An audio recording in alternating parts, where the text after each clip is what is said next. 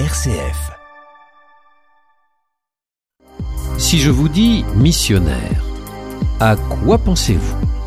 Personnellement, moi, je vois de suite un Étienne prêtre avec une grande soutane blanche, avec un chapeau colonial sur la tête, portant une petite barbichette blanche et entouré d'enfants africains, avec en fond une ou deux cases, un peu de poussière rouge volant alentour. C'est sans doute l'image d'Épinal que nous avons dans notre tête lorsque nous pensons missionnaire. Et pourtant, c'est certainement une immense réduction de ce que peut être un missionnaire. En tout cas, une façon extrêmement particulière d'avoir incarné cette dimension. Le terme de mission n'est d'ailleurs pas l'apanage du domaine religieux. On parle très facilement d'un chargé de mission, d'une mission officielle, de recevoir un ordre de mission, et autant dans le monde militaire que dans le monde des entreprises. À la base, la mission est toujours une tâche que l'on confie à une personne. C'est une charge dont on l'investit, en général temporairement, en lui donnant à la fois la qualité et l'autorité pour s'en acquitter. On ne peut pas remplir une mission si l'on n'a aucune autorité de nulle part pour la faire. Cette notion est importante, on ne se donne pas à soi-même sa propre mission. On ne s'envoie pas soi-même en mission. On n'est pas missionnaire pour son propre compte.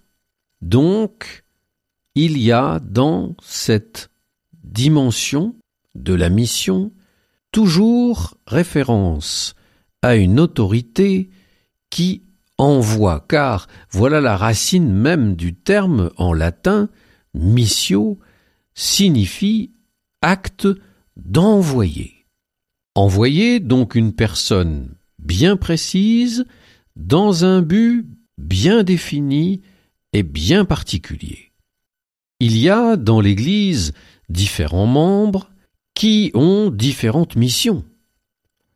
On ne confie pas la même mission à tout le monde. La mission, par exemple, que j'ai reçue en tant que diacre de la part de mon évêque, n'est pas semblable à celle de mon collègue diacre également dans le même diocèse rattaché au même évêque. Il a sa mission propre et j'ai ma mission propre. Parce que nous ne sommes pas tous pareils, parce que nous n'avons pas tous les mêmes dons, les mêmes compétences, les mêmes connaissances, les mêmes lieux d'enracinement, lieux de vie. Et donc, la mission est adaptée à la fois à la personne et aussi à ce que l'on va lui confier. Mais n'y a-t-il que des missions particulières? N'y a-t-il pas une sorte de mission globale valable pour tous les baptisés? La mission générique de l'Église qu'ensuite nous partageons les uns les autres sous un mode ou sous un autre.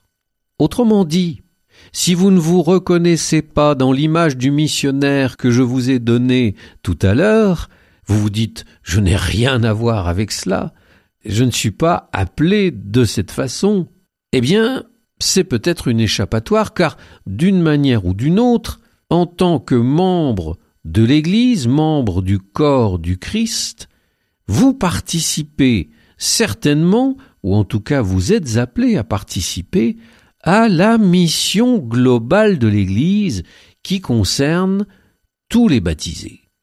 Quelle est cette mission? C'est ce que nous allons voir ensemble.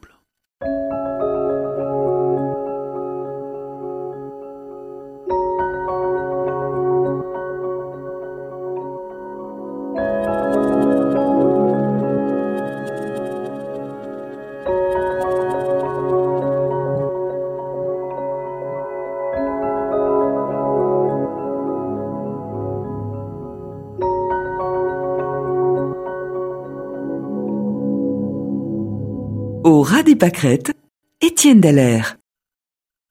Si nous cherchons à discerner quelle est la mission globale de l'Église, c'est-à-dire celle dans laquelle sont inclus tous les baptisés, cette mission qu'il revient à chacun des baptisés d'incarner d'une manière ou d'une autre, mettant à part les missions plus spécifiques, plus particulières qui peuvent nous être confiées ça et là.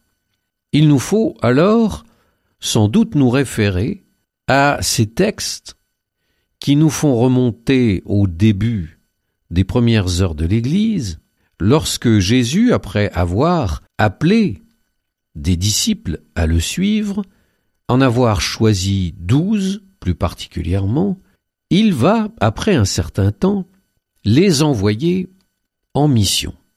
Je dis bien après un certain temps, il ne le fait pas de suite, dès qu'ils ont répondu à l'appel. Pourquoi?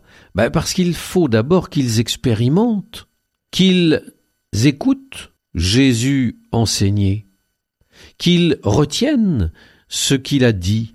Il faut qu'ils le voient guérir les malades ou libérer les démoniaques. Car ensuite, quand Jésus va les envoyer en mission, il va donc les envoyer en son nom, avec son autorité. Autrement dit, lorsque les apôtres sont envoyés en mission, ils y vont de la part de Jésus comme si ils y venaient à la place de Jésus. Qu'est-ce que Jésus leur confie lorsqu'il les envoie en mission? Nous pourrions dire d'une manière très simple qu'il leur confie l'annonce de la venue du règne de Dieu ou du royaume des cieux, comme vous le voulez. L'annonce d'un temps nouveau qui est commencé, qui est inauguré par la venue de Jésus parmi les hommes. C'est maintenant le temps de Dieu qui commence, et toutes choses vont être transformées. Voilà le message qu'ils ont à apporter. Mais apporter un message ne suffit pas. Car nous le voyons trop bien aujourd'hui avec toutes les paroles, tous les discours, toutes les promesses qui nous sont faites tous les jours et qui ne sont suivies de rien. Annoncer la venue du règne de Dieu, annoncer que, dès lors, la puissance d'amour de Dieu va se manifester, ne suffit pas. Il faut que ce discours soit accompagné de signes concrets, visibles, tangibles. Et c'est pourquoi nous trouvons dans les différents récits de l'envoi en mission des douze des expressions comme dans Matthieu, Jésus appela les douze disciples et leur donna le pouvoir d'expulser les esprits impurs et de guérir toute maladie et toute infirmité. Non seulement il les envoie, mais il leur donne ce qui est nécessaire à la réalisation de leur mission, il les pourvoit, il leur donne autorité et pouvoir. On trouve à peu près la même chose dans l'évangile de Marc. Il envoya les disciples proclamer la bonne nouvelle, voilà l'annonce, avec le pouvoir d'expulser les démons. Et dans l'évangile de Luc, on trouve la mention suivante. Jésus leur donna pouvoir et autorité sur tous les démons, et de même pour faire des guérisons. Il les envoya proclamer le règne de Dieu et guérir les malades. Tels semblent bien être les deux axes de cette mission initiale confiée aux apôtres, donc à l'Église, un, proclamer le règne de Dieu, proclamer la bonne nouvelle, il faudra que nous revenions sur cette notion, et, en la proclamant, la manifester concrètement dans les souffrances de ceux qu'ils vont rencontrer. nous interrogeons sur la mission, sur notre mission en tant que baptisés et membres du corps du Christ. Nous avons vu que la mission que Jésus avait confiée aux douze lorsqu'il les a envoyés comportait deux aspects. Le premier, une proclamation de la bonne nouvelle, que nous appellerions peut-être aujourd'hui d'une manière un petit peu différente, évangéliser. Une proclamation de la bonne nouvelle est une manifestation concrète de cette parole, manifestation donnée par Dieu, dans sa puissance, dans sa miséricorde. Ces deux aspects se trouvent rassemblés lors de la dernière réunion que Jésus tient avec les onze après sa résurrection. Il leur dit Allez dans le monde entier proclamer l'Évangile toute la création. Et le dernier verset de l'Évangile de Marc nous dit Quant à eux, ils s'en allèrent proclamer partout l'Évangile le Seigneur travaillait avec eux et confirmait la parole par les signes qui l'accompagnaient. Or, ces signes, Jésus les a décrits précédemment, expulser les démons, imposer les mains aux malades et les guérir. Annoncer l'Évangile est donc la mission confiée à tous les chrétiens, quels qu'ils soient. Il n'y a pas des spécialistes, des professionnels de l'évangélisation qui feraient cette œuvre à notre place. Certes, il y a certains ministères plus particuliers que d'autres. Certains sont plus portés à la prédication, à l'enseignement. Mais d'une manière globale, annoncer l'Évangile revient à tout baptiser. Pourquoi? Parce que d'une certaine manière, en étant baptisés, en étant membres du corps du Christ, nous sommes devenus nous-mêmes des évangiles, nous-mêmes des bonnes nouvelles vivantes pour le monde. C'est tellement vrai que le terme grec évangélion, évangile, désignait aussi bien la bonne nouvelle qui était transmise jusqu'aux extrémités de l'Empire, que les porteurs de la bonne nouvelle ont utilisé le même mot. Il y avait donc identification entre le porteur de nouvelles et la nouvelle elle-même. Les baptisés sont donc à la fois des porteurs, des annonciateurs de la bonne nouvelle, et en même temps ils sont bonnes nouvelles pour le monde. Ils s'identifient à la nouvelle dont ils sont porteurs. Et c'est cela qui va donner un témoignage, c'est cela qui va être capable de bouleverser les cœurs. Non pas le discours brillant, mais le témoignage de vie.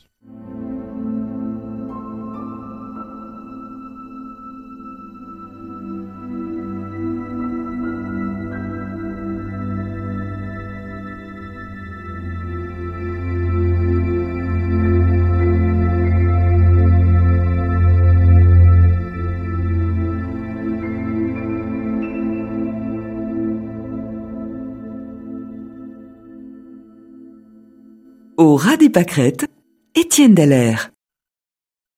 Tout le monde n'est pas appelé à annoncer explicitement l'évangile.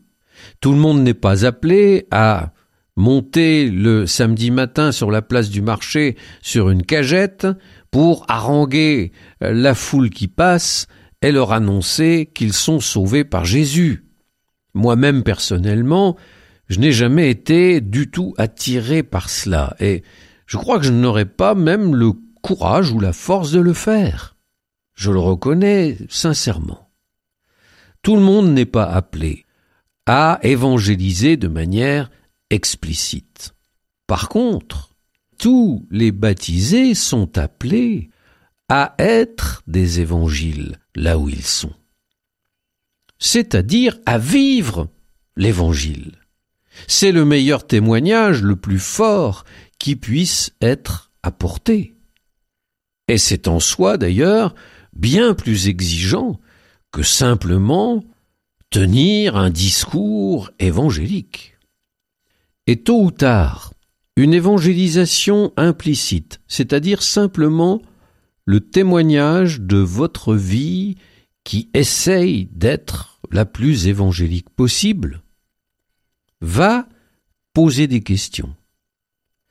Et lorsqu'on vous posera des questions, il faudra bien répondre.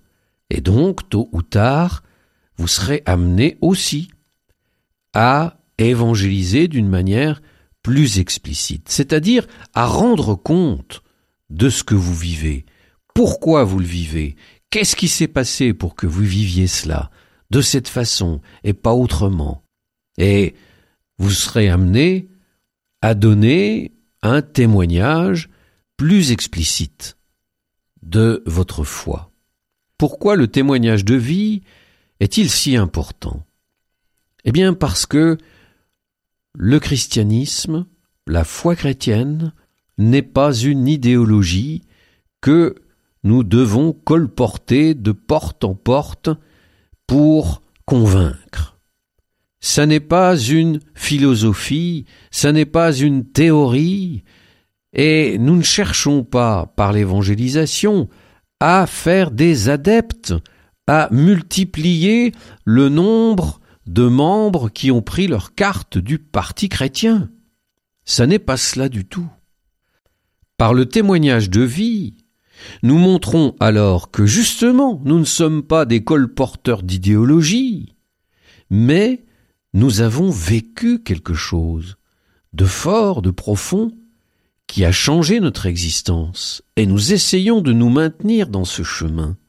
Et c'est cela qui interroge, parce que quand je vois certains vivre cela, je me pose des questions, et ça peut susciter aussi non seulement des interrogations, mais des envies. J'aimerais vivre quelque chose de ce genre.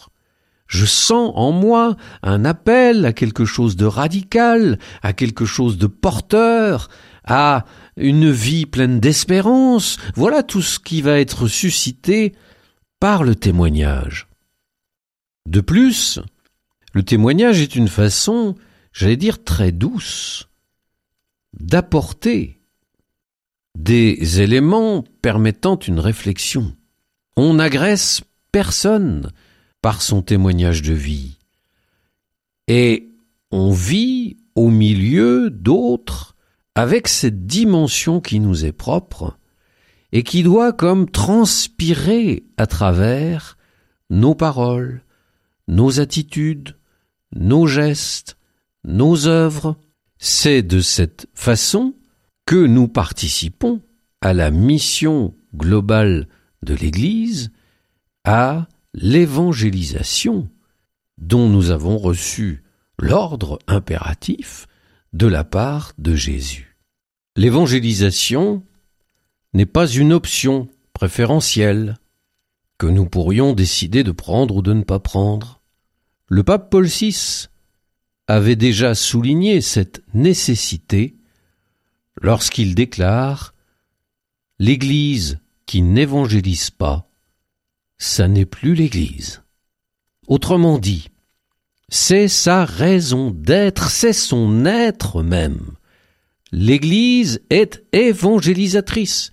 Sinon, elle n'est pas. Cela veut dire que sinon, elle ne témoigne de rien.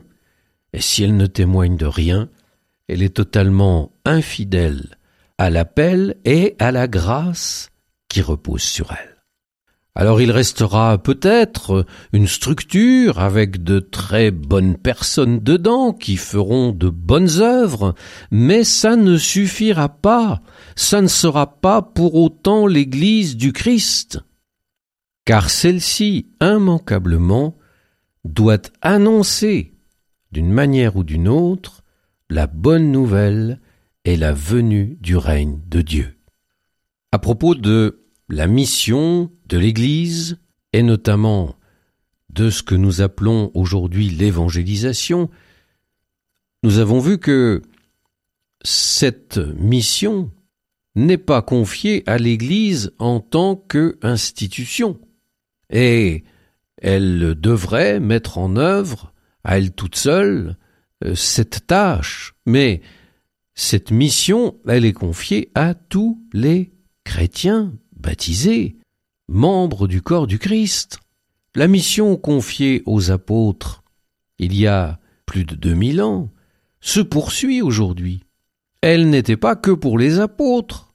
Et à ce moment-là, elle se serait arrêtée avec eux. L'Église aurait été missionnaire le temps que tous les apôtres disparaissent. Et puis, elle n'aurait plus eu la mission d'évangéliser le monde. Non, la mission continue. Et désormais, elle est entre nos mains. Cette même mission confiée aux apôtres nous est confiée à nous tous. Certes, nous allons la mettre en œuvre de manière différente, selon nos états de vie, selon les professions que nous exerçons, selon nos lieux d'enracinement, selon nos compétences, nos dons, nos penchants. Tout cela va être très différent et heureusement. Heureusement que dans l'Église, nous ne sommes pas en face d'une assemblée de clones qui se ressemblent tous, qui ont tous été victimes d'un copier-coller, et qui sont tous pareils, et pensent tous pareils, et font tous pareils. Certes non. L'Église est riche, et colorée, et diversifiée. Néanmoins, nous relevons tous de la même mission, et nous sommes tous appelés à être participants de l'évangélisation. On a beaucoup parlé depuis quelques années en ce qui concerne nos pays d'Europe, d'une nouvelle évangélisation, d'une seconde évangélisation. Pourquoi? Parce que, reconnaissons-le, nos pays ont été chrétiens, profondément chrétiens, et toute l'évolution de nos pays, à tous les niveaux, a été extrêmement marquée, enracinée dans les valeurs évangéliques les gens, à quelque niveau de la société qu'il fût, avaient des notions de culture chrétienne.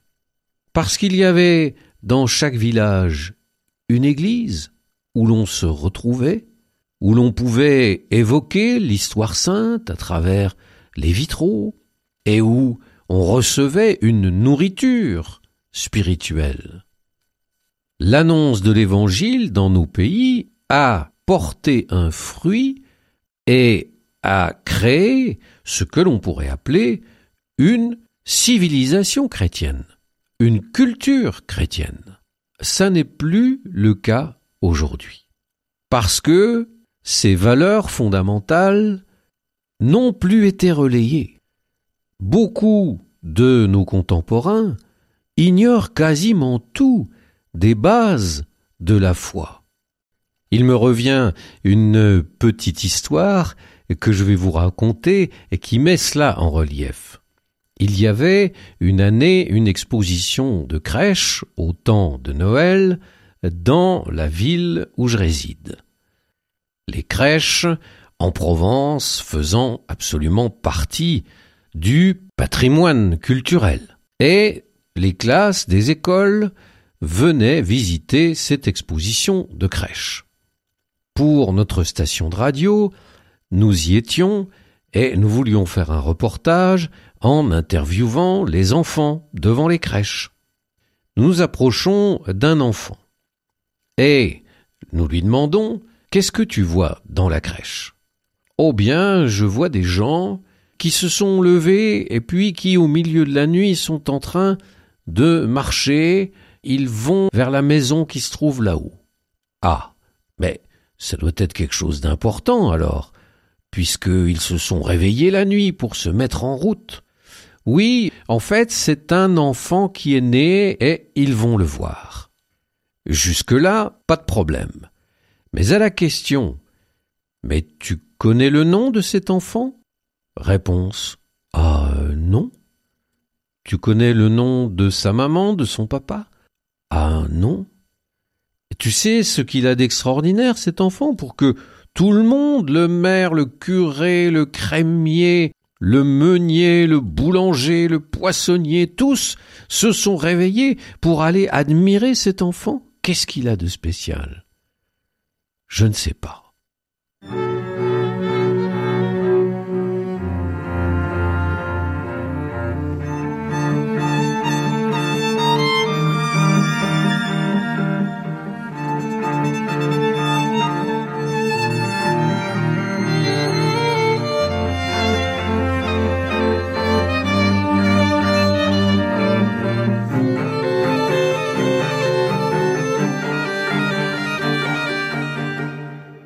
Au Étienne.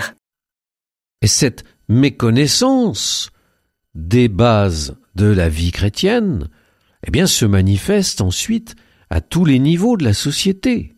Comment en serait-il autrement?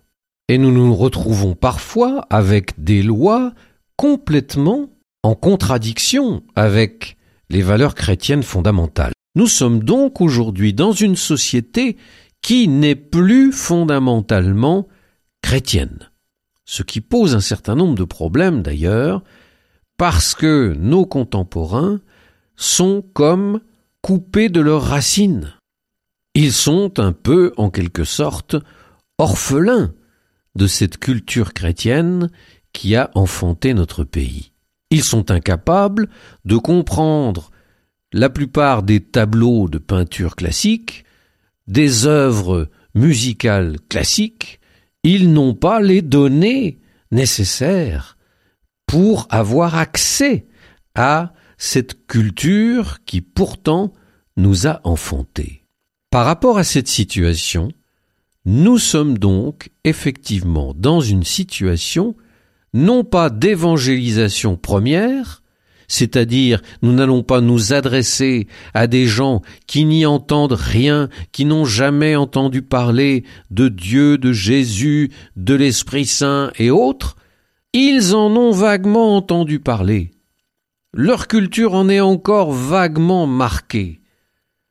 Mais justement, il faut réactiver ce témoignage, réactiver cette vie chrétienne sous-jacente est totalement enfoui. La tâche est finalement peut-être plus difficile d'une nouvelle évangélisation plutôt que d'une évangélisation tout court qui arrive sur un terrain totalement vierge. Parce que si nos contemporains ont quelques bribes, petites bribes de culture chrétienne encore un peu au fond de la mémoire, ils sont sûrs d'avoir fait le tour de la question. Et donc, ils ne sont pas prêts à de nouveau se laisser percuter par le message. La seconde évangélisation est beaucoup plus difficile que l'annonce première de l'évangile. On pourrait comparer l'évangélisation première à une sorte, j'allais dire, d'arrosage, de pluie que l'on fait tomber sur une contrée qui va la nourrir, qui va lui donner à boire, qui va la féconder, mais presque de manière automatique. En tout cas, avec une certaine facilité. La seconde évangélisation ne consiste plus à cette pluie bienfaisante qui vient arroser, inonder, nourrir, mais c'est davantage un travail en profondeur. Il faut creuser. Creuser parce que si nous allons profond, nous allons retrouver les racines chrétiennes qui sont là dans notre culture, dans notre société et, je suis persuadé, dans le cœur de la plupart de nos contemporains. C'est un tout autre travail qui nous attend mais j'en suis persuadé, tout aussi passionnant que le premier. Nous évoquons ce qui constitue la mission de l'Église, et donc de chaque membre du corps du Christ, de chaque baptisé, à savoir l'évangélisation. Nous avons souligné qu'il ne s'agit pas d'une activité de l'Église, parmi d'autres, mais qu'il s'agit de sa nature même. L'Église est évangélisation. Ou alors, comme le disait Paul VI, elle n'est plus l'Église. Chacun de nous est donc un acteur important de cette évangélisation. Mais on pourrait se demander pourquoi évangéliser J'ai peut-être la foi, mon voisin de palier ne l'a pas, eh bien, c'est comme ça. Chacun sa route, chacun son chemin. Je ne vais pas lui imposer ma foi comme il ne va pas m'imposer sa non-foi. Nous avons chacun nos opinions. Et je ne vois pas ce qui me pousserait à aller explicitement ou même implicitement, témoigner de ma foi. Il faut que je respecte les choix, les pensées, les options des autres. Mais ici, avec un tel raisonnement, nous sommes en train de nous laisser enfermer par ce que le monde qui nous entoure voudrait que soit la foi. On entend de partout des phrases comme la foi fait partie de la vie privée. C'est une option que chacun peut prendre ou ne pas prendre, mais ce doit rester dans le domaine privé. La foi n'a rien à voir avec la vie sociale, avec la vie politique de notre pays. Et l'on voudrait donc restreindre la foi à une option privée qui ne regarde personne d'autre et surtout qui ne doit pas s'extérioriser, qui ne doit pas s'impliquer dans la vie publique. Ce raisonnement, que l'on entend si souvent, est totalement erroné. La foi n'est pas une option privée, ça n'est pas une opinion ou une préférence, mais c'est un choix de vie. C'est toute la vie qui est prise par la foi. Je ne peux pas laisser ma foi chrétienne à la maison quand je sors. Car elle a saisi toute ma vie, et au contraire, je veux incarner ma foi. Je veux la vivre, et parfois aussi pouvoir l'exprimer. Pourquoi n'aurions-nous pas le droit d'exprimer notre foi? Alors que, dans ce monde où nous sommes, tout le monde peut tout dire, sur tout. Je vous signale que dans la Déclaration universelle des droits de l'homme, il est dit à l'article 18 Toute personne a droit à la liberté de pensée, de conscience et de religion. Ce droit implique la liberté de changer de religion ou de conviction ainsi que la liberté de manifester sa religion ou sa conviction, seule ou en commun, tant en public qu'en privé, par l'enseignement, les pratiques, le culte et l'accomplissement des rites. Cela fait partie des libertés fondamentales. Mais notre monde, qui aujourd'hui soi-disant accepte tout et n'importe quoi, est bien plus intransigeant que ne l'était l'ancien monde. Et il voudrait, aujourd'hui, confiner la foi comme une optique religieuse particulière qui ne doit concerner que l'intéressé.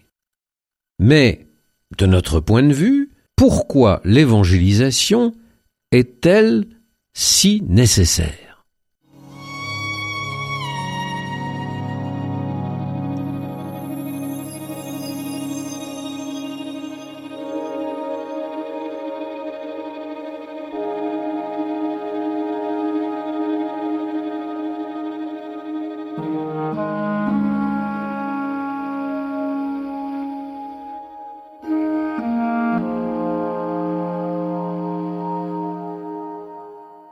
Au ras des pâquerettes, Étienne Dallaire.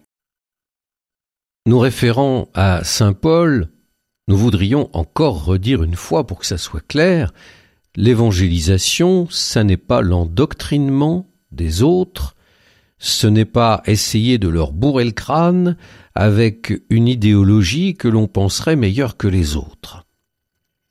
Saint Paul le dit bien, nous n'avons pas voulu utiliser les discours de la sagesse pour vous faire croire à quelque chose.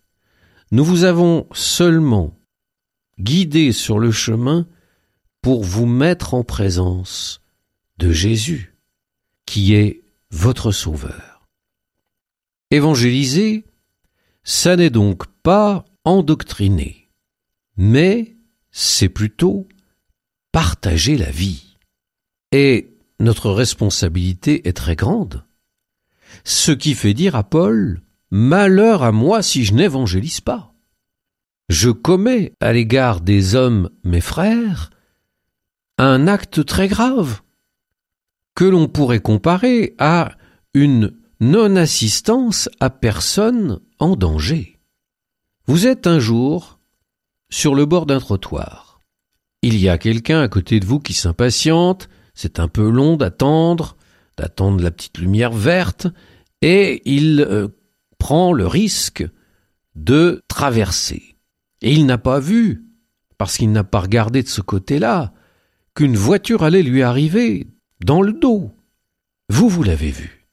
Alors, vous vous dites, chacun sa route, chacun son chemin, tant pis pour toi, mon petit lapin, et vous le laissez aller?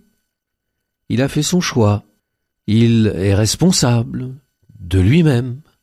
Ou bien, vous allez jaillir, le prendre par le bras, et l'extirper de cette situation tellement dangereuse pour lui. Bien sûr que c'est cela que vous allez faire. Parce que quand on est au pied du mur, ce sont les réflexes qui fonctionnent, et puis les belles idéologies. Et les réflexes ont souvent une sagesse profonde. Eh bien la situation est un peu analogue. En ayant fait cette rencontre avec Jésus, vous savez qu'il est votre sauveur, qu'il vous donne la vie en abondance, et qu'il partagera avec vous la vie divine. Et ce trésor, il n'est pas possible de le garder pour soi, d'aller l'enfouir au fond du jardin, surtout que personne n'en sache rien. Mais au contraire, vous avez en quelque sorte le réflexe bon et sain de vouloir partager ce trésor. Ce trésor qui vous comble doit aussi combler les autres, peut aussi combler les autres alors vous n'allez pas laisser vos voisins, vos amis, certains membres de votre famille aller traverser en courant le plus grand des dangers, alors que vous pouvez leur partager ce trésor de vie que vous avez. Voilà pourquoi l'évangélisation est absolument incontournable comme le geste qui consiste à sauver quelqu'un qui est dans une situation très dangereuse ou dans une détresse très profonde. Ne pas évangéliser nous ferait endosser le rôle du prêtre et du lévite dans la parabole du bon samaritain. Ils virent cet homme dans le fossé, gémir, avoir été roué de coups. Ils le virent et ils passèrent de l'autre côté. Nous ne pouvons pas aujourd'hui, dans le monde où nous sommes, voir les nécessités, les besoins, les urgences, les détresses, et tout simplement passer de l'autre côté.